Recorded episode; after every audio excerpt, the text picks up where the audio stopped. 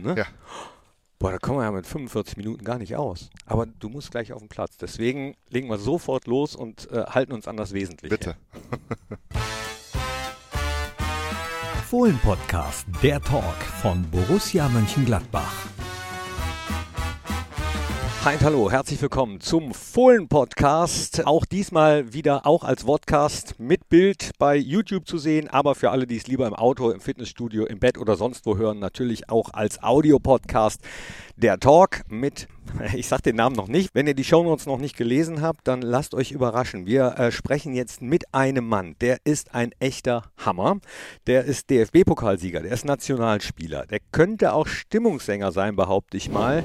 Und er ist als Spieler für Borussia zur Legende geworden und jetzt drauf und dran, das vielleicht auch irgendwann als Trainer zu sein. Ich freue mich tierisch, dass er da ist. Mike Hanke. Hallo, herzlich willkommen, danke. Ja, schön, dass du dir Zeit genommen hast. Ihr habt gleich eine Trainingseinheit, aber zwischendurch werden wir mit dir sprechen über äh, viele Dinge, zum Beispiel, wie du zum Profifußball gekommen bist. Dann die anderen Vereine lassen wir ein bisschen weg. Es ist der Vereinspodcast von Borussia Mönchengladbach.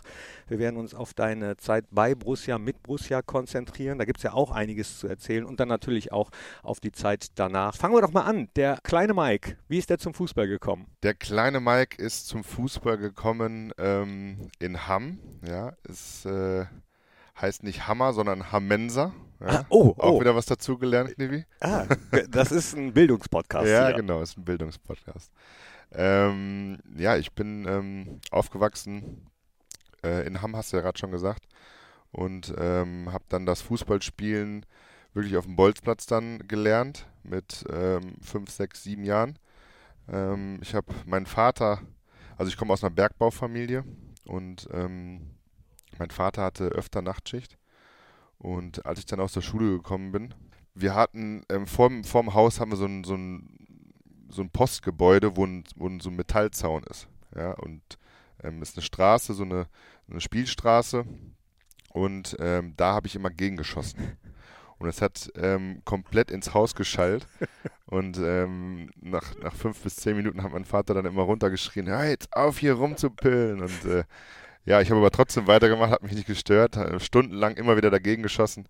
Und ähm, bis meine Jungs dann auch mit den Hausaufgaben fertig waren, weil ich war schon längst fertig, ja, habe die dann auch schon in der Schule gemacht, abgeschrieben ähm, und bin dann mit meinen Jungs dann auf dem Bolzplatz und äh, bis ich dann abends Training habe, hatte und äh, so habe ich das Fußballspielen gelernt. Man könnte sagen, wenn dein Vater strenger gewesen wäre, säßen wir zwar jetzt nicht hier. Ja, manchmal habe ich dann auch kurzzeitig aufgehört oder bin auf die andere Seite gegangen. Da war es dann nicht so laut, aber konnte ich halt nicht so gut äh, gegenkicken, ähm, weil da nicht so eine gewisse Distanz war. Aber ähm, nee, mein Vater oder meine, generell meine Eltern, die haben mich schon gefördert. Also es war schon alles, alles supi. Ähm, das heißt, auch mal zum Training gefahren, zu Spielen gefahren? Zu, zu jedem, ja, ähm, klar, als ich noch in, in Hamm gespielt habe, ich habe ja angefangen beim TuS Höfen, wo ich dann ähm, letztendlich auch meine Karriere beendet habe. Ähm, und dann bin ich zur Hammer Spielvereinigung gewechselt. Da haben sie mich dann immer hingefahren. Das war von uns gut 20 Minuten, halbe Stunde. Ähm, von dort aus bin ich dann zum VfL Bochum gewechselt in die äh, U17. Und ähm, da bin ich allerdings mit dem Zug hingefahren. Und äh, da war ich schon relativ selbstständig. Hatte der Bremsen? Um mal kurz schon das Stimmungslied. Äh der, der, Zug hatte, hatte Bremsen, ja. der nicht. Für deine Karriere äh, gab es keine Bremsen. Du bist von Bochum dann zu Schalke gegangen. Äh, von Schalke dann erstmal bei den Amateuren, dann zu den Profis, dann zum VfL Wolfsburg, dann zu Hannover. Ich habe gesagt, da springen wir ein bisschen. Bevor wir aber dazu kommen, wie du dann bei Borussia gelandet bist, möchte ich noch ein bisschen äh, bei der Geschichte bleiben, wie du aufgewachsen bist als Fußballer. Weil das ist ja so wunderbar, als du gerade gesagt hast, äh, der Vater hat dann runtergerufen, hör mal auf zu pölen. Das ist ja richtig Pott auch, ne? Das ist korrekt, ja. ja. Ähm, aber Hamensa. Ja, Hamensa. Aber Hamm liegt an der, an der Grenze des Ruhrpots. Damit man nicht sagt, das ist ein Hammer oder. Ähm ich kann dir auch gar nicht sagen, warum. Meine, Eltern haben mir das gesagt. Das heißt nicht Hammer, das heißt Hamensa. Ah ja, okay. Muss ich aber nochmal nachfragen, sage ich dir nochmal Bescheid. Okay.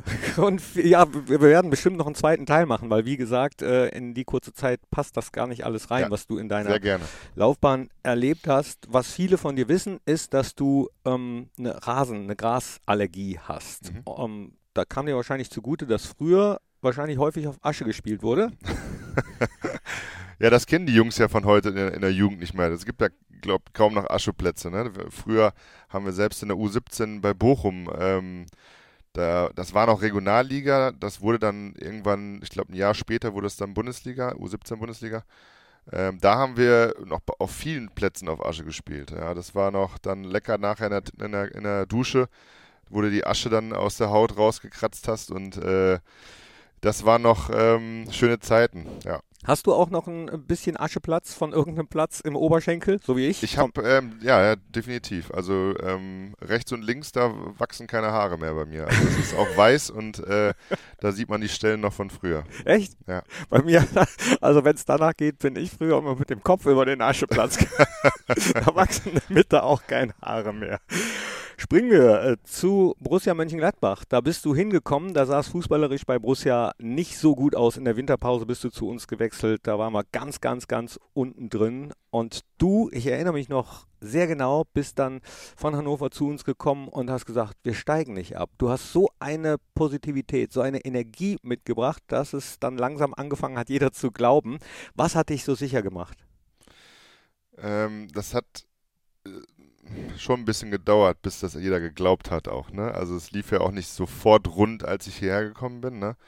Ähm, da dröseln wir mal auf. Wie, wie bist du hergekommen oder wie kam das überhaupt, dass äh, du Also ich habe mich in Hannover habe ich mich äh, nicht mehr wohlgefühlt. Ähm, das ganze Umfeld, ich bin da für teuer Geld gekauft worden von, von Wolfsburg aus und ähm, habe zwei erste gute Jahre gehabt und danach hat sich das bei mir ein bisschen abgebaut, ähm, aus welchen Gründen auch immer. Das ist manchmal im Fußball so, dass man dann ähm, seine Leistung einfach auch nicht mehr abrufen kann. Ja, man probiert alles, aber es klappt nicht. Und dann war es so, ähm, dass ich im eigenen Stadion ausgepfiffen wurde von den eigenen Fans und da war für mich der Zeitpunkt, okay, das, das Thema muss ich hier beenden, das ähm, bringt nichts mehr und ähm, ja, und dann war äh, Max Eberl, hat dann bei meinem Berater angerufen und äh, ich habe nicht lange gezögert, hab, äh, wusste natürlich auch den, den äh, Tabellenstand, aber ähm, aus, aus meiner Vergangenheit hier, ich habe ja auch oft, ähm, auch noch im Birkelberg habe ich auch noch gespielt, ähm, ähm, ich weiß, was das für eine Tradition hier ist und ich weiß auch, ähm, wie die Mensch hier Menschen hier leben und das ähm, hat mich einfach gereizt. Und ähm, da ich noch nie abgestiegen bin, ja, ich hatte diese, diese Situation mit Wolfsburg und auch mit Hannover, ja, wo wir im Abstiegskampf waren, ähm, war ich komplett davon überzeugt, dass ähm, wir mit Gladbach nicht absteigen. Und das habe ich einfach auch gefühlt, gespürt und nach außen hin getragen. Und es war schon klar, dass Lucien Favre Trainer ist? Nee, das war noch nicht klar. Da war noch Michael Fronzek Trainer. Genau, und ähm, das war so die Zeit, äh, nichts gegen Michael, ja, wo es auch noch nicht so rund lief. Und ähm, dann kam dann Lucien Favre und hat dann auch ähm, vieles umgekrempelt. Ja, hat vieles umgekrempelt, äh, hat funktioniert. Die äh, Mittelalten wissen, wovon wir reden. Die ganz Jungen werden sich das erzählen lassen, definitiv. Und du sagst am Anfang, ähm, hat aber nicht so jeder dran geglaubt, dass wir das noch schaffen.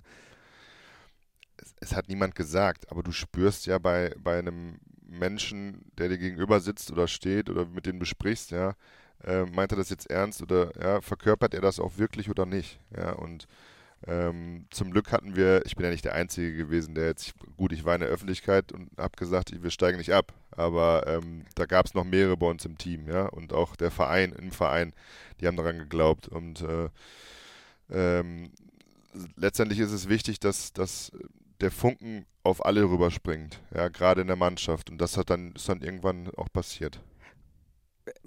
Erinnerst du dich da noch so ein bisschen dran, wie das dann eben intern war, dass man noch so ein bisschen Überzeugungsarbeit leisten musste? Ich erinnere mich zum Beispiel an ähm, ja, Geschäftsstellentreffen, wo wir dann auch Reden gehalten haben, wo ich so eine grüne Krawatte, so hoffnungsgrün angezogen habe, aber auch total dran geglaubt habe und man langsam merkte, wie schon beim Spiel gegen Bochum dann später, wie es langsam so überschwappt. Wie war das bei euch im Team? Ähm, den genauen Zeitpunkt kann ich dir nicht nennen, wann das, wann das wirklich dann auch passiert ist. Ähm, wir mussten es erstmal schaffen, dass wir überhaupt zum Relegation, also zum Relegationsspiel kommen. Ja, das war ja auch erstmal eine Aufgabe. Es, glaube ich, noch nie, hat noch nie jemand eine Mannschaft geschafft, nach neun, äh, mit neun Punkten nach der Hinrunde nicht abzusteigen. Ne, wir waren, glaube ich, die ersten, meine ich, mich zu erinnern. Ähm, das war ja schon mal die erste Hürde, ja, weil alle, die ähm, sich mit den Daten, Zahlen, Fakten äh, beschäftigen, äh, haben das im Hinterkopf und das ist im Unterbewusstsein. Und äh, das muss, muss raus, das haben wir geschafft. Ähm, letztendlich war es dann wirklich wichtig, dass wir eine Einheit waren. Ja? Und wir haben die Fans und den ganzen Club mitgenommen. Und das war der ähm, grundlegende, äh, das Grundlegende, was wir dann auch äh, brauchten, um, um nicht abzusteigen. Du hast eben gesagt, äh, ob jemand das einfach nur so sagt oder ob man das tatsächlich verkörpert. Bei dir hat man gemerkt, du meinst das wirklich so, wie du es sagst. Was hat dich da so sicher gemacht? Woher dieses Selbstbewusstsein, woher dieses Positive? Weil, wie gesagt, vorher hat es noch keine Mannschaft geschafft hm. mit so wenigen Punkten nach der Hinrunde ich habe die Zahlen nicht gesehen vorher. Ich habe das erst im Nachhinein habe ich das, habe ich das mitbekommen.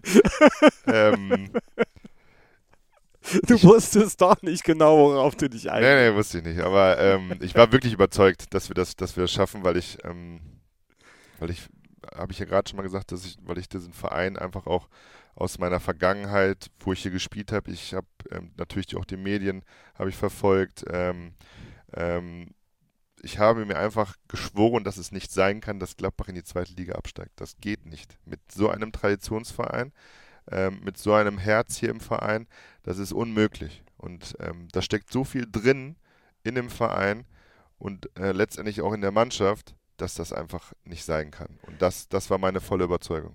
War ja dann auch nicht. Wir hören mal ganz kurz in was rein. Nein, ruft er. Und dann?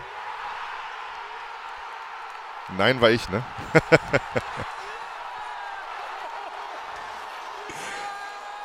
Warst du das? Nein, das ist eine Aufnahme wirklich aus der Kurve. Ach so, okay. Und man hört dieses Nein. Aber Nein warst du in der Tat, denn äh, alle erinnern sich an das Relegationsspiel. Ich habe Nein, das war Nein, nein, nein, das war nicht deine Stimme, okay. aber das ähm, war die Szene, in der Igor de Camargo dann damals ja, im ja. Hinspiel der Relegation das 1-0 gemacht hat. Und es war ja ein wirkliches Hin und Her in dieser Szene. Auch da äh, erinnern sich viele dran. Und wir haben Igor ja auch mal danach gefragt, wie er sich an die Szene erinnert. Und dein Name fiel da auch. Hören wir da auch mal rein. Muss Hanke score, äh, äh, das, Tor machen. Hanke, ich weiß nicht, wo kann der Hanke denn da das Tor missen. Äh, ja, war wunderschön, ja. Hören wir mal rein. Da ist De Camargo und da ist schon wieder Lute und da ist Hanke. De Camargo, Tor, Gladbach 1-0. Und was jetzt los ist, das ist ja unfassbar. Ja, da kommen mir die Tränen. Es war echt schön. Der Borussia Park flippt aus, ganz genau so waren es. Da kommen dir die Tränen, da kommen, glaube ich, jedem die Tränen, die Freudentränen. Ja. Und dieses Nein, genau, es war ja wirklich ein Hin und Her. Die Nachspielzeit der Nachspielzeit. Erzähl, wie war es auf dem Platz für dich? Boah, ähm, ja, dass ich den nicht mache, ist natürlich unfassbar, ja. Aber ähm, ich wollte noch mal ein bisschen Spannung reinbringen und ähm, wollte dann Igor die, die, die Krönung überlassen, das Tor zu machen. Nein, ähm, ja, das ganze Spiel war, war auch ein Hin und Her. Ne? Es war ähm, sehr hektisch auch, ähm, aber man hat bei uns auch gemerkt, dass wir unbedingt wollen. Und letztendlich ist das natürlich, du kannst ein Buch drüber schreiben, dass das in der Nachspielzeit dann ähm, dass wir dann einen Siegtreffer ähm, einfahren und mit einem guten ähm, Resultat und mit einem guten Gefühl dann auch nach Bochum fahren. Ne? Ja, und in Bochum habt ihr es dann äh, klar gemacht. Marco Reus hat noch getroffen, haben wir noch ein Eigentor ja. gemacht, aber ihr habt es trotzdem noch gezogen. Das Ding habt euch da, also alle aus dieser Mannschaft könnten eigentlich spielen am 17.12. Dann wird es das Legendenspiel geben. Olli Neville wird mitspielen, äh, Philipp Dahms wird mitspielen, Ruhl Brauers wird mitspielen. So viel ist schon mal bekannt. Jetzt ist die große Frage, wirst du denn auch mitspielen? Also ich habe noch keine Einladung, auch wenn ich hier arbeite, ja, habe ich noch, kein, noch, keine Einladung bekommen. Dann spreche ich, ich die hiermit offiziell aus. Danke, danke. Ähm, ich habe aber gestern schon einen Teaser gemacht, der wird jetzt auch in nächster Zeit kommen mit Christoph Kramer. Ähm, und ich gehe davon aus, dass der Club ähm, überzeugt ist, dass ich da keine Einladung brauche und dass ich äh, automatisch mitspiele. Ja, und das werde ich natürlich auch. Ja, davon gehe ich auch aus. Hast du den 17.12. schon freigehalten? Der ja? ist geblockt. Ja, alle Termine, die ich da hatte, sind weg, ja, sind verschoben worden. Äh, Ich bin auf jeden Fall dabei. Ja. Sehr gut. Wenn äh, ihr euch diesen Termin auch frei halten würdet, wäre das wunderbar. Oder am besten besorgt ihr euch schon Karten. Ab 8 Euro geht es los. Am 4. November startet der freie Verkauf. Bisher können Mitglieder und Dauerkartenmitglieder schon Karten im Online-Ticket-Portal bestellen. Wird äh, eine wunderbare Veranstaltung mit viel drumherum, mit Legenden. Äh, unsere aktuelle Mannschaft oder die, die da sind, während der WM ist das ja, ich glaube, da ist Spiel um Platz 3, aber äh, ich glaube, das Spiel hier im Borussia Park ist wichtiger.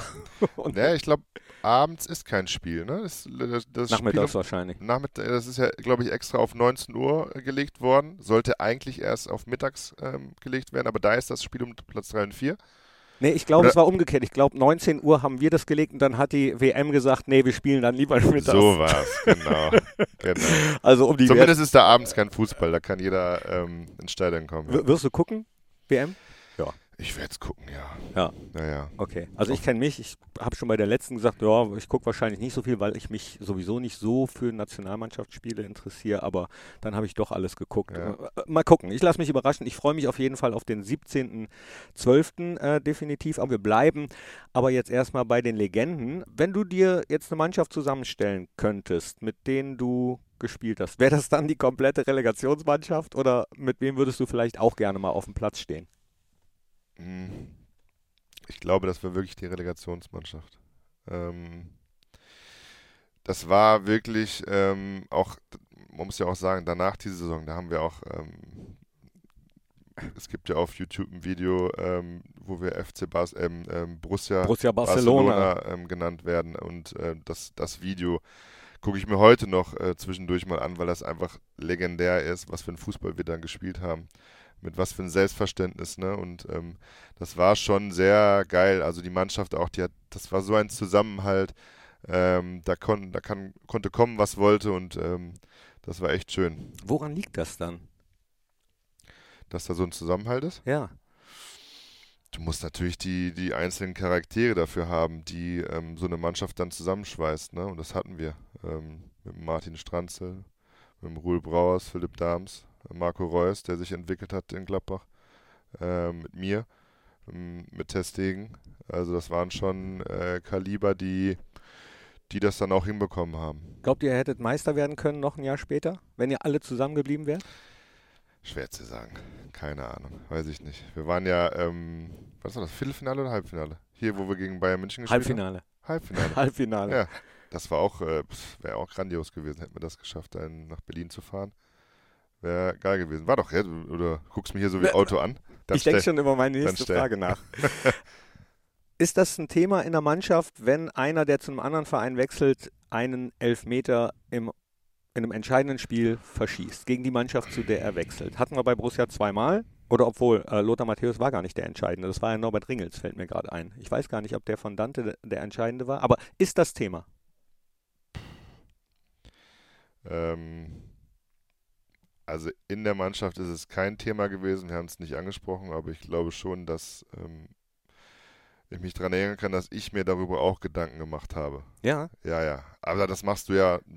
Im Vorfeld ja, aber schon, als er hingeht? Ja, so. auch. Du machst dir das, ja, machst du schon, aber das willst du eigentlich nicht. Ja, aber trotzdem ähm, ist das so ein bisschen ein kleiner Beigeschmack. Ähm, aber da, wir können uns sicher sein, dass der Dante den nicht extra verschossen hat. Mhm. Da, davon, weil ähm, der, hätte, der hat ja erst nächstes Jahr bei Bayern gespielt und ähm, also der wollte auch so wie alle anderen unbedingt nach Berlin und den Titel holen. Also das, das ist ausgeschlossen. Genau, das halte ich auch für ausgeschlossen, dass jemand absichtlich einen Elver verschießt, das, obwohl er. Für was? Äh, genau. Hat ja mit Bayern noch nichts zu tun gehabt. Also. Und was da die Psyche für eine Rolle spielt, das Unterbewusstsein, ähm, kann man nur mutmaßen, würde ich mal sagen. Weil es gibt mit Sicherheit, mir fällt jetzt zwar keins ein, aber mit Sicherheit auch viele, viele Gegenbeispiele, wo Leute dann eiserne Nerven haben oder Glück oder was auch immer das dann ist und ja. so ein Ding versenken. Ich mache ja gerade meine Trainerausbildung und äh, gerade das Thema hatte ich heute auch, Stressbewältigung. Ähm, oh. Ja, ja, das äh, habe ich heute im Online-Seminar, hatte ich das gehabt, heute Morgen und ähm, da gibt es halt unterschiedliche Typen. Ne? Es gibt ähm, Leute, die zum Elfmeterpunkt gehen, die sind eiskalt, die haben einen Puls von äh, 100. Andere wiederum, ja, die gehen zum Elfmeter, haben einen Puls von 200. Und da ist es schon äh, ein Unterschied, ob äh, der mit einem 200er Puls schießt oder mit einem 100er Puls schießt. Ja. Was bist du für einer? Äh, mittlerweile bin ich ein 100er Puls, aber früher habe ich auch keine ähm, Elfmeter gerne geschossen. Was warst du denn für ein Typ, als du dieses legendäre vom Mittelpunkt-Tor geschossen hast? Auch da äh, könnt ihr gerne mal googeln oder eingeben bei YouTube oder wo auch immer Mike Hanke Mittelpunkt Tor. Ähm, boah, da war ich ein ähm, kaltschnäuziger, junger, frecher Dachs. 17. April 2004, kurioses Tor. Mike Hanke aus dem Anstoßkreis im Heimspiel deines Vereins, damals noch Schalke 04 gegen Bayer Leverkusen. Jörg Butt war ein Torhüter, der immer selber elf Meter viele reingeschossen hat und dann noch auf dem Rückweg zum Tor war und du warst dann einfach eiskalt, der Ball war schon freigegeben. Ich bin froh, dass es da keinen Videobeweis, äh, dass da noch keinen Videobeweis gab, weil der äh, Ebbe Sand war mein Sturmpartner ähm, und der hat nicht geschaltet. Ähm, ich habe gesagt, Ebbe, Ebbe, Spiel, Spiel, Spiel. und dann habe ich ihn zum Ebbe gespielt, der hat ihn aber gar nicht berührt, den Ball. Und dann habe ich ihn äh, ins Tor geschossen. Also war es eigentlich ein irregulär, irreguläres Tor. Ach Quatsch. Ja, ja, genau. Und äh, also ich habe ihn mir selber vorgelegt, aber auf, den, auf dem Video sieht man nicht genau, also der zuckt ganz kurz und ähm, aber er berührte nicht. Ach, nee. nee. Ja, irregulär. Und wieder was äh, gelernt hier in diesem Fohlen-Podcast-Talk. Ach, ist das herrlich. Wunderbar. Ja. Und ich habe nach dem, äh, nach dem Spiel, da war Jupp Heinkes, ähm, war unser Trainer.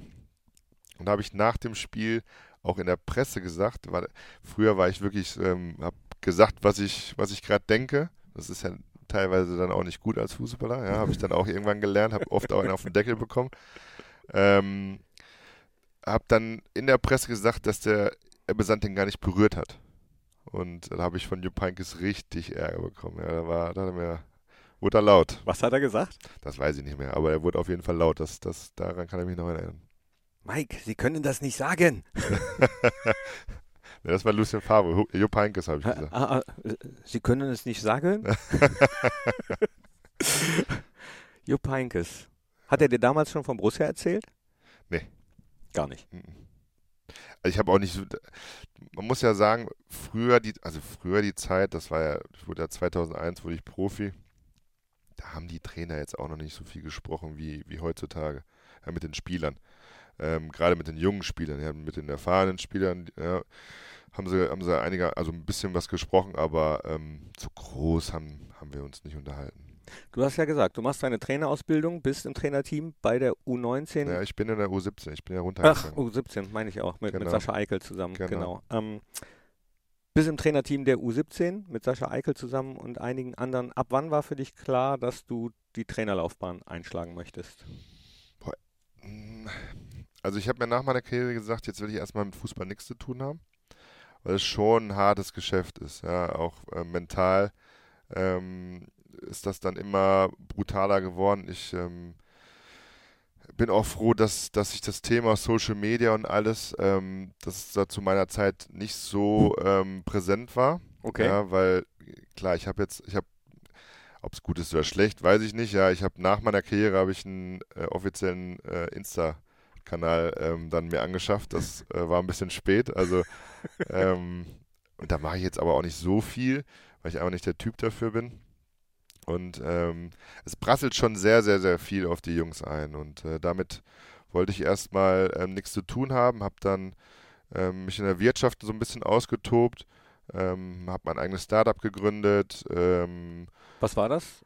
Das hat auch was mit Fußball zu tun gehabt. Ähm, wir wollten aus den äh, Social-Media-Kanälen die ähm, den Lifestyle der Fußballprofis kaufbar macht. Ja, Torben, Marx und du, ne? Genau, genau. mit Torben habe ich das gemacht. Super Idee war das. Das war eine, äh, ich finde immer noch eine Riesenidee. Zu früh Nur vielleicht. Die Umsetzung war sehr, sehr schwierig und hat sehr viel Geld gekostet und das daran lag es dann irgendwann, ja. Ja, wie das bei Startups oft so ist, ja. So sieht's aus. Äh, ja. Man hört dann immer von denen, die was geworden sind, von denen, die nichts geworden sind, wo viel Geld versenkt worden ist. Ja, Aber die Idee äh, wirklich phänomenal. Vielleicht kann man das ja irgendwann nochmal besser umsetzen, deswegen reden wir jetzt nicht drüber, oder? Ja, vielleicht ist ja da draußen jemand, der äh, Lust dazu hat. Also ich möchte es nicht mehr machen. Ich bin jetzt, ich habe jetzt wirklich die, ich habe richtig Lust auf, auf den äh, Trainerjob und ja. Ähm, habe dann vor drei, nee, vor vier Jahren habe ich dann ähm, TuS Reuschenberg hier in Neuss, Die A-Jugend. genau, die äh, U19 übernommen, ähm, sind dann aufgestiegen in die Niederrheinliga ähm, oder haben uns qualifiziert für die Niederrheinliga, weil der davor war Corona. Und ähm, dann wurde es abgebrochen und dann bin ich äh, zu Gladbach gewechselt äh, in die U19 als Co-Trainer. Ja, Gott sei Dank. Da Ja. gehörst du auch hin. So Und sieht's aus. Bin auch sehr froh, dass ich hier bin. Wie läuft die Trainerausbildung? Ist gut? Ähm, es ist kompliziert, ähm, weil ich ja, also mir fällt es immer noch schwer, lernen zu lernen, Mhm. weil ich ähm, das lange nicht mehr gemacht habe. Ja, also ich, sich da wirklich hinzusetzen und vier, fünf Stunden zu lernen, ähm, das fällt mir gerade immer noch schwer. Weil ich das letzte Mal gemacht, als ich 16 war, 17 war, als ich in der Schule war. Ja, und ähm, aber es geht langsam, es macht mir Spaß, teilweise anstrengend. Ähm, komplizierte Themen dabei, die man erstmal richtig verstehen muss. Ja, einige Konzepte, die ähm, außergewöhnlich sind, aber im Nachhinein dann alles simpel ist. Ja, aber ähm, ja, macht Spaß. Warst du eigentlich ein guter Schüler? Ich war clever, sagen wir es mal so. Okay, das lassen wir einfach so stehen. Verstehst du denn jetzt, wo äh, du so viele äh, Thematiken des Trainerberufs siehst, einige deiner alten Trainer besser? Ja, ja, definitiv. Also, ähm, das, das, das stimmt. Also ich verstehe ähm, generell, gut, ich bin ja auch älter geworden, ne, ähm, reifer und äh, verstehe einiges besser, ähm, als ich noch mit 18, 19, 22, 24 verstanden habe. Das ist natürlich klar. Was ist das schwierigste Fach oder die schwierigste Thematik im Moment beim Trainer sein? Ähm, ja, das, ja, das hängt miteinander zusammen, dass ähm, diese, diese psychologische Ebene mit der Coaching-Trainer-Ebene. Okay. Ja, ähm, weil gerade jetzt im Jugendbereich ist es auch enorm wichtig, dass du ähm, mit den Spielern sprichst und auch das private Umfeld kennenlernst und weißt, hat er eine Freundin, hat er keine Freundin, ja, wie ticken die Eltern, ähm, das hat alles dann im Nachhinein Auswirkungen auf, auf den Platz, dann, ja, wie er auch dann spielt. Wenn er jetzt sich von seiner Freundin getrennt hat, ja, und du weißt das als Trainer nicht, und der trainiert die ganze Woche scheiße, ähm, ist es blöd, das nicht zu wissen. Ja, und dann kannst du darauf Einfluss nehmen, ja, hast es im Kopf und weißt, warum das so ist gerade. Also diese, diese Thematik, äh, dieses Psychologische von dem Spieler aus, mit dem Spieler auch umgehen ähm, und dann gleichzeitig der Trainer oder ein, Coach zu sein, ähm, das ist gerade für mich ähm, eine Herausforderung. Ja, spannendes Thema, definitiv. So, wir machen jetzt mal einen kleinen Exkurs. Jetzt kommt nämlich äh, dein Fragengalopp, beziehungsweise I like. Ich will von dir wissen, was du gerne magst, was du nicht gerne magst und bitte dich jetzt darauf zu antworten. Mein Lieblingsgetränk, also deins. Fanta. Lieblingsessen, Spaghetti Bollo. Lieblingsurlaubsziel, Äh, Türkei. Lieblingsstadion außer Borussia Park. Bökelberg. Der war nicht schlecht, oder? Der war richtig gut. Hat auch noch keiner gemacht. Das wird übrigens der Teaser im Podcast. Lieblingsposition. Stürmer. Ja? Ja. Also jetzt, was meinst Nicht, du jetzt? nicht neuneinhalber? Ja, es gehört zur Mitte. Ja, heutzutage ist ja ein Stürmer wirklich auch alles. Der ist ja auch mal rechts außen. Ne, neuneinhalber. Machen wir später. Ja. Dein unangenehmster Gegenspieler. Christian Wörns. Oh, Wörns, Christian Wörns. Äh, Lieblingseissorte. Ganz kurz zurück, den habe ich vor kurzem wieder getroffen, weil ich ein, äh, Hosp eine Hospitation bei der U18-Nationalmannschaft gemacht habe und der ist der U18-Trainer. War ganz lustig. Habt ihr darüber geredet? Nee, haben wir nicht, aber ähm, Nee, nee, nee. nicht über eure Fights auf dem Spielfeld? Nee, Ich habe ja nicht so lange, also ich habe ja glaube zwei Jahre mit gegen den gespielt, aber der war fies, der war echt fies. Und äh, Jeff Strasser. Oh. Jeff Strasser war auch ein fieser Hund. Also kann ich mich noch ganz, ganz gut erinnern, hier im Bökelberg, der hat mich das ganze Spiel vollgebabbelt über Themen, die nichts mit dem Fußball zu tun hatten. Das war so nervig, ja, und da war ich gerade wirklich 18, 19. Ja, und dann hat er immer gezwickt hier hinten rein und in den Rücken und in, den- ey, der ging mir so auf den Sack, ne? Und wir uns auch. Ja, Wörns auch, ja. Der, hat- der hat mir einmal absichtlich dann ähm, in die Hacken getreten, äh, als Abschluss war und ja, Auch damals gab es noch keinen Videobeweis. genau. Ne? Ja, Sowas- alles rote Karten heute. ja, sowas ging heute nicht mehr. Nee, Ne? nee, geht keine, keine Chance, ja. Also äh, hat auch Vorteile. Ja. Vor allem für Stürmer. Ja, aber es hat aber auch Vorteile, weil du durch diese Aktion als Stürmer lernst. Ja, lernst nicht abgelenkt zu sein. Das ist, Mhm. äh, war auch eine Lernphase für mich. Das war im Endeffekt war das gut. Aha. Ja. Okay. Ja. Und über welche Themen ihr gesprochen habt, oder das war ja eher ein Monolog, nehme ich an. Du hast ja wahrscheinlich nicht viel, oder hast du geantwortet, wenn Jeff dann angefangen hat? äh, Ja, ich habe ihn Teil ab und zu mal geantwortet, aber da, irgendwann habe ich gesagt, geh mir nicht auf den Zeiger jetzt hier, ich will spielen. ich will ein Tor machen gegen dich. Hast du gemacht? Weiß ich nicht mehr. Weiß nicht ich mehr. Okay. Dein bestes Spiel aller Zeiten. Ähm, Gladbach gegen Schalke. Zu Hause. Ich würde gerne einmal, Bundesliga-Trainer werden. Sein. Wenn du dir eine Zauberkraft wünschen dürftest, dann. Könnte ich Feuer spucken. Ja. Ja, manchmal bin ich ex äh, sehr explosiv. Und Okay. dann äh, ja, würde ich gerne meinen Gegenüber verbrennen. ähm, mein schönstes Tor. Das war auch gegen, ähm, ja, von der Mittellinie das und ähm, zu Hause hier gegen, gegen Schalke. Der doppelte Doppelpass. Ah, ja. Wissen wahrscheinlich noch einige Borussen. Ja. Der war auch richtig cool. Ja. Ja, du hast ja einige richtig coole gemacht. Also, äh, deswegen äh, ist es schwierig, sich da zu entscheiden. Deine schlimmste Eigenschaft? Ähm,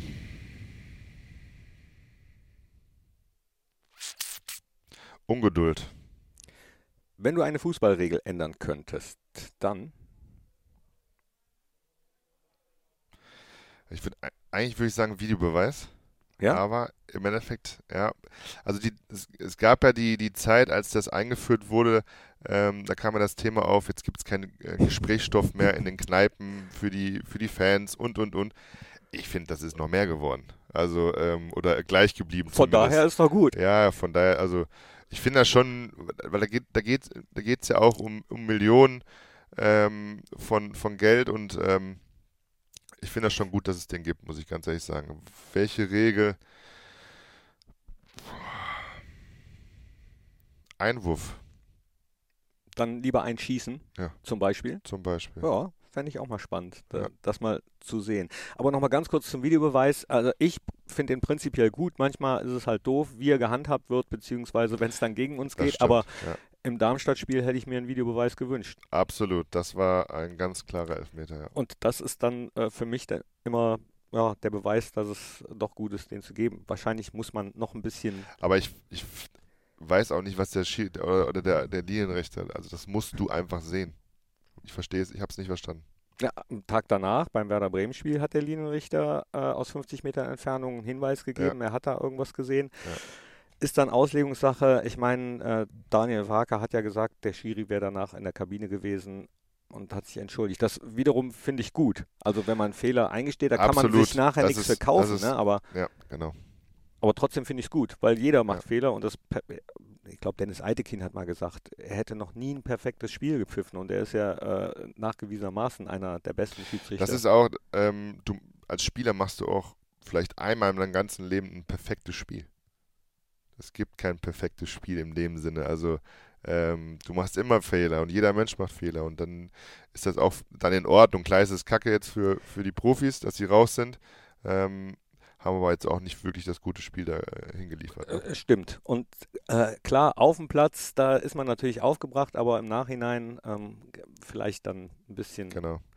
wieder down. Was wärst du äh, was wärst du geworden, wenn nicht Fußballprofi? Ich, ich habe mir dann, äh, als ich Profi war, Gedanken mal drüber gemacht, was ich denn geworden wäre. Und ich wäre wahrscheinlich Polizist geworden. Ja. Mhm. Ja, es reizt, also, also es re- reizt mich immer noch, ich bin aber zu alt dafür.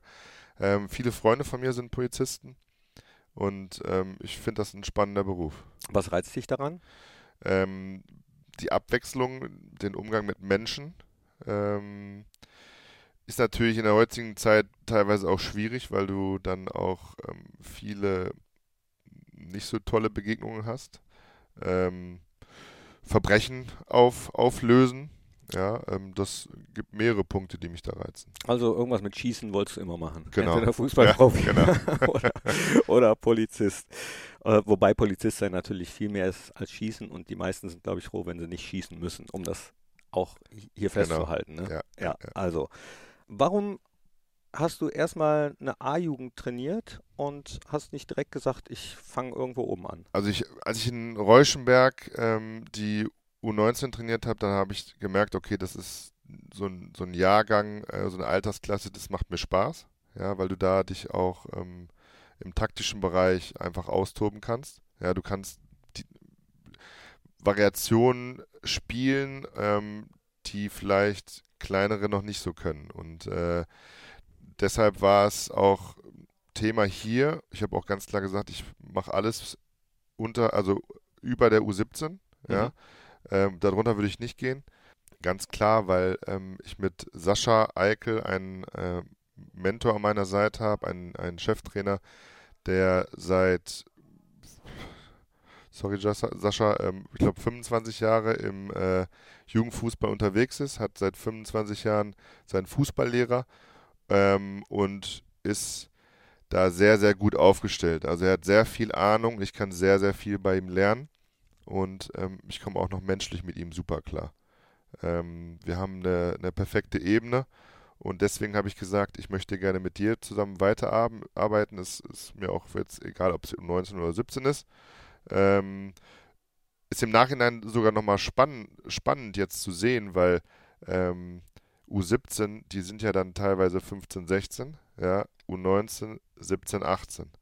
Das ist ein riesen Unterschied. Wir haben teilweise ähm, wirklich noch Kinder bei uns in der U17, die sich auch so verhalten. Und äh, das ist auch für mich ähm, einfach mal schön zu sehen und für meine Entwicklung, glaube ich, auch gut. Denkst du da manchmal daran zurück, wie du warst in dem Alter? Ja, ohne Handy. Auf jeden Fall ohne Handy, ohne Social Media ähm, und einfach viel mehr draußen. Also es ähm, ist halt, ist die heutige Zeit. Ne? Die Kinder, die haben ja auch, die haben so lange Schule.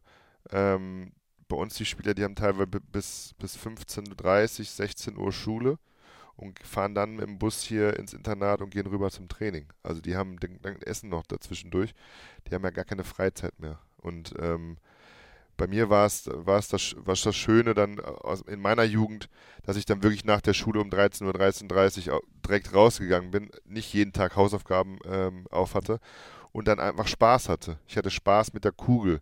Und ich finde, das müssen wir in den Jugendbereich wieder reinbringen, ähm, dass die Jungs wirklich auch Spaß haben am Fußball, weil es ist sehr viel drauf, ähm, wird sehr viel drauf gepocht, dass sie Maschinen werden. Maschinen so, ne? werden. Ja, wirklich, das ist wirklich so. Und ähm, da ist mit Sascha Eikel wirklich jemand an meiner Seite, der auch darauf achtet. Ja, das sagen äh, sehr, sehr viele übrigens. Also ähm, ich würde das mal als Zeichen dafür nehmen, dass da was dran ist, dass man vielleicht wieder ein bisschen mehr auch auf den Spaß guckt und Ja, nicht, ja. äh, dass die alle. Ja, es sind Kinder. Also was, hast du mit, mit 15, 16 gemacht? Das ist ja, das sind ja die, ist die Blüte deiner Zeit Das gewesen. gleiche, wie- wie du eben erzählt hast. Äh, Im Bus die Hausaufgaben und dann ja. ging Du hast dann auch mal Kacke gebaut. Nein, das natürlich nie. Du nicht, ne? Ich aber. Ja, ja, natürlich. Ja. Ja, logischerweise. Wollen die Jungs viel von dir wissen, von deiner Ja. äh, Bundesliga? Ja, Was ja, fragen die so? ja.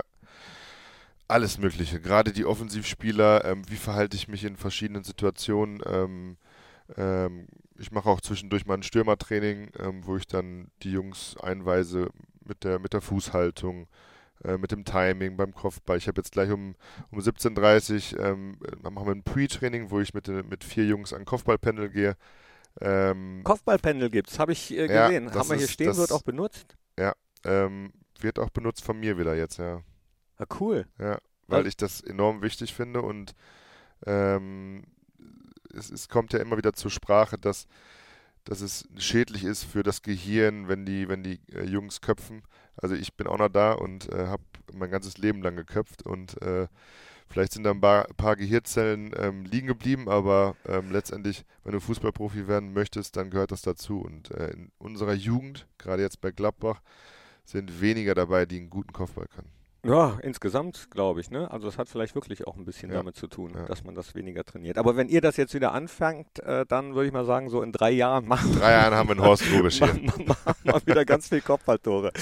Ähm, äh, du hast gerade auf die Uhr geguckt, ihr habt gleich Training, deswegen äh, jetzt schon mal der Teaser. Wir werden irgendwann, ähm, sofern du Bock hast, ich habe auf jeden Fall Bock dazu, auch nochmal einen zweiten Podcast mit Mike Hanke machen, wo wir dann wirklich mehr auf deine Nationalmannschaftskarriere auch eingehen, auf die Spiele, Auch spannend gewesen. Auf, auf deine Zeit in China. Auch, auch sehr spannend. Genau. so. Ähm, und jetzt äh, ganz zum Schluss aber noch, du hast mir die Vorlage gegeben, deswegen nehme ich das nochmal als Thema und äh, schließe das Ganze nochmal. Hat was mit dem Legendenspiel zu tun, hat was mit der Mannschaft zu tun, mit der du gerne äh, zusammen spielen würdest bei diesem Legendenspiel, nämlich die Relegationsmannschaft und hat was mit äh, Gehirnzellen zu tun, die äh, vielleicht nicht nur beim Kopfball, sondern auch bei anderen Dingen auf der Strecke bleiben. Ich denke da an Feiern und äh, hört mal in diesen Ton rein. Das war die Nicht-Abstiegsfeier direkt nach dem Spiel in Bochum, als die Mannschaft hier ins Stadion auf die Bühne kam. Da gab es das zu hören. Kranke nicht.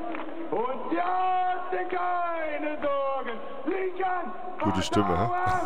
Hat sieben Söhne. Sieben Söhne hat der Vater. Aua, aua. Und sie hatte nicht. Und sie tranke nicht. Und sie hatte keine Sorgen. Rechts an. Ja, Vater Abraham, das Ja, wird ja. auch auf ewig mit dir verbunden bleiben. Dieses Lied, was dann später, glaube ich, auch nochmal von Tim Toupé äh, in Ballermann-Version. Oder, oder kanntest du das daher? Ich kannte das vorher auch schon. Nee, nee, ich kannte das vor, vorher auch schon. Ähm, Stimmungslied, das du performt hast. ja, Performt. gen- ich sage nee, ich extra. war ja, ich war ja ähm, als Kind war ich ja, war ich ja Schalke-Fan und ähm, bin dann, leid. ja, alles gut. ähm, und bin dann mit dem Fanclub immer, in, also als 12-, 13-Jähriger bin ich mit dem Fanclub von Hamm nach Gelsenkirchen gefahren. Und da im Bus haben wir das immer, haben wir das äh, regelmäßig gesungen. Seitdem kenne ich das. Und äh, ja. Und der Christopher Heimeroth hat damals im Trainingslager, ähm, weil ich nicht wusste, ich bin ja neuer gewesen und ähm, die Neuen mussten ja dann immer singen. Und ich wusste nicht genau, was ich da singen soll. Und dann äh, hat er mir gesagt, ja, kennst du das nicht? Das, das Vater Abraham? Ah, doch, klar, das kenne ich. Und ähm, dann habe ich mich auf den Stuhl gestellt und da war, da gibt es aber auch noch Videos von. Das war auch richtig geil, weil die ganze Mannschaft dann irgendwann mitgemacht hat und sich absolut so kaputt gelacht hat. ja. Ja, auf der Bühne war natürlich auch dann legendär und ähm, mit zwei Atü. ja, genau. Und äh, das war, war schön, ja. Ja, der gesamte Borussia-Park hatte, glaube ich, insgesamt zwei Millionen Atü, glaube ich. Wie war die Rückfahrt aus Bochum? Ah, das war, war, also, dass der ähm, überhaupt den Bus lenken konnte, ähm, das, das war, Aber der hat nichts getrunken, Markus Breuer. nee, der, hat- der, hat, der hat nichts getrunken, aber der, der hat gewackelt ohne Ende, der Bus. Das war, ein, wir haben da getobt, ge, auf den Sitzen standen wir und äh, der musste aber, glaube glaub ich, mal dann danach den Tag oder zwei Tage später in, in eine Komplettreinigung, auch von innen. War das nicht, äh, haben wir nicht nach der Saison einen neuen Bus bekommen? Das kann auch sein, ja. Weil es war auf jeden Fall legendär und einfach nur schön und deine Stimme da zu hören und dich, ja, deswegen sag ich betone es nochmal, dich performen zu sehen, weil es ist ja eine kleine Choreografie auch bei diesem Lied. Es kommt immer noch was dazu. Genau. Die letzte Strophe gefällt mir am besten. Ja, genau, mit Also- Zunge raus. Ja, ne? genau. Also hört da mal rein. Vielen, vielen Dank an dich, Mike. Und Ja, hat sehr viel Spaß gemacht. Vielen Dank auch an euch. ich freue mich schon auf Teil 2 und ich freue mich auf das Legendenspiel 17.12. Ja, aber vorher machen wir noch mal den zweiten Teil. Hat, macht, hat, hat echt Spaß gemacht und würde ich gerne machen. Okay, machen wir Ist ja vorher noch ein noch. bisschen hin. Ja. Ja, gut. An- Anderthalb Al- Monate. Also das ist ein Versprechen und die Einladung habe ich jetzt im bin ja Namen eh jeden Tag Borussia hier, von daher Oh ja, äh, stimmt. dreiviertel Stunde mit einer Mittagspause kann ich mal mit, Spaghetti Bolognese hier den zweiten Teil machen. Ja, das ist doch ein Wort. ja, vielleicht dann schon nächsten Monat. Immer am 1. gibt es den Talk, hört auch rein in die anderen Fohlen-Podcast-Formate. Äh, von wem möchtest du die Vorlage haben für das Tor, was du dann schießt am 17.12.? Von Iga de Comago. Ah, ich weiß nicht, ob der dabei ist. Wer auch sonst noch? Ja, ich habe noch ein paar genannt? anderen Namen, die da, ich weiß, wer dabei ist, aber ich glaube, das darf man noch nicht verraten, weil das Stück für Stück, glaube ich, dann auch Ach, du weißt schon welche? Hm, Ich weiß noch ein paar Namen. Es wird Überraschungen geben und ähm, es lohnt sich wirklich zu kommen. Ist Juan Arango dabei? Er sagt, er sagt nichts. Er sagt nichts. Du, du bist dabei und das ist gut so. Du warst dabei. Und äh, ich sage Dankeschön, Tschüss und Ole Ole. Und das letzte Wort, ähm, auch wenn es erstmal nur Teil 1 ist, gehört wie immer unserem Gast. Vielen Dank. Bis zum zweiten Teil. Bis bald. Ciao. Das war der Fohlen-Podcast. Jetzt abonnieren und keine Ausgabe mehr verpassen. Fohlen-Podcast für euch, mit euch. Wir sind die Fohlen. Wir sind Borussia Mönchengladbach.